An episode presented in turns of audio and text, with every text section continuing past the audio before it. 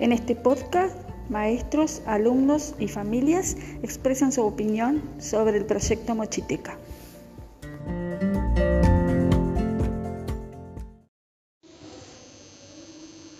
Mi nombre es Ángela Camargo y soy la maestra comunitaria de la escuela número 50. El proyecto eh, Mochiteca es un recurso muy valioso para la institución porque permitió vivenciar las instancias de lectura como experiencias gratificantes. A través del mismo, los alumnos y sus familias conocieron nuevos títulos de literatura infantil. Esta colección de 21 libros permitieron desarrollar la creatividad de los alumnos y su imaginación a través de las láminas y de las portadas que tenían, este, acrecentando sus bibliotecas mentales. Así logramos uno de los objetivos de Maestro Comunitario, que es restituir el deseo de aprender en los niños. Muchísimas gracias a todos los que hicieron esto posible.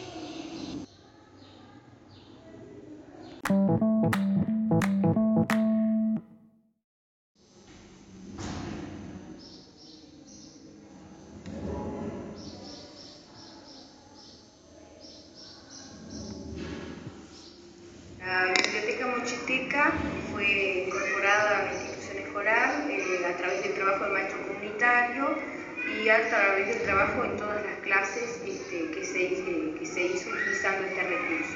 Es un recurso muy válido, muy, muy interesante para los niños, dado las ilustraciones que presentaba, la información de los cuentos, que eran cuentos nuevos para ellos. Este, entonces eso les permitió eh, trabajar más motivados, más entusiasmados en el área de la lengua, desde la oralidad, desde la escritura, desde la lectura. Desde la lectura principalmente para mejorar los niveles inferenciales de ellos y la comprensión global del texto. Desde la escritura para cultivar la creatividad y la imaginación, ya que eran libros que permitían eso, de, desde las imágenes y desde los textos predecibles que presentaban, permitía mucho cultivar la imaginación. Y desde la oralidad, el comunicar, el compartir con los otros, el crear clubes de narradores que permitieran compartir la experiencia de introducirse a ese libro de otra forma, de una manera diferente, que no fuera solo desde la lectura, también fuera desde, desde, la, desde la memoria, desde la versión nueva creada por ellos.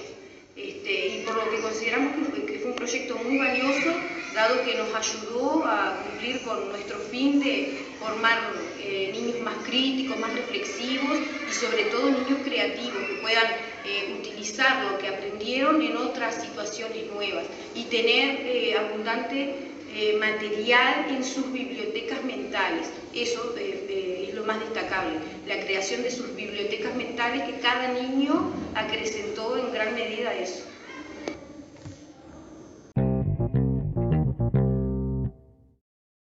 Está a punto, mirá. Este es el cuento El cocodrilo y jirafa. Cocodrilo estaba confundido. Y después se, se sentó en la arena puso sus patas en la lalera, se sentó en una silla, bajó su cola dijo, ¡Uf, qué calor! Y después Cocodrilo fue a su cama, bajó la cola como, como un girador.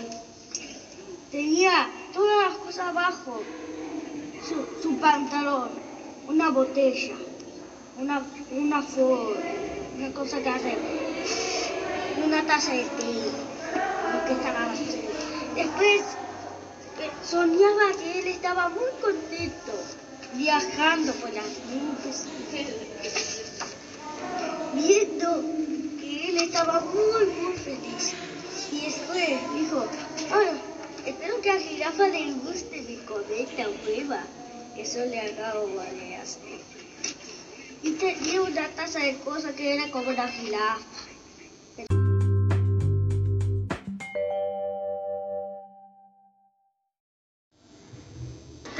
y se trata tipo de, de, Lucía, que ella es una luciérnaga, una luciérnaga y era la más chiquita que toda su familia.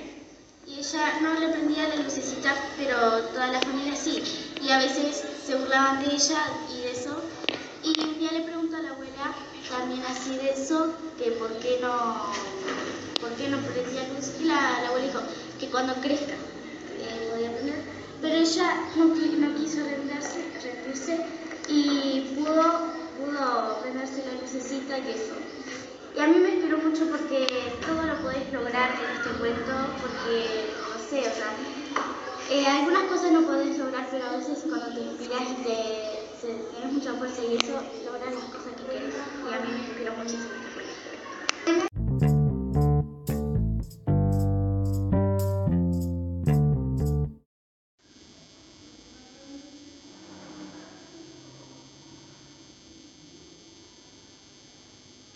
Mamá de Iguana participaba en los talleres. Eh, participó en, los libros de Mochiteca y le sirvió mucho a ella y a muchas niñas, ¿no?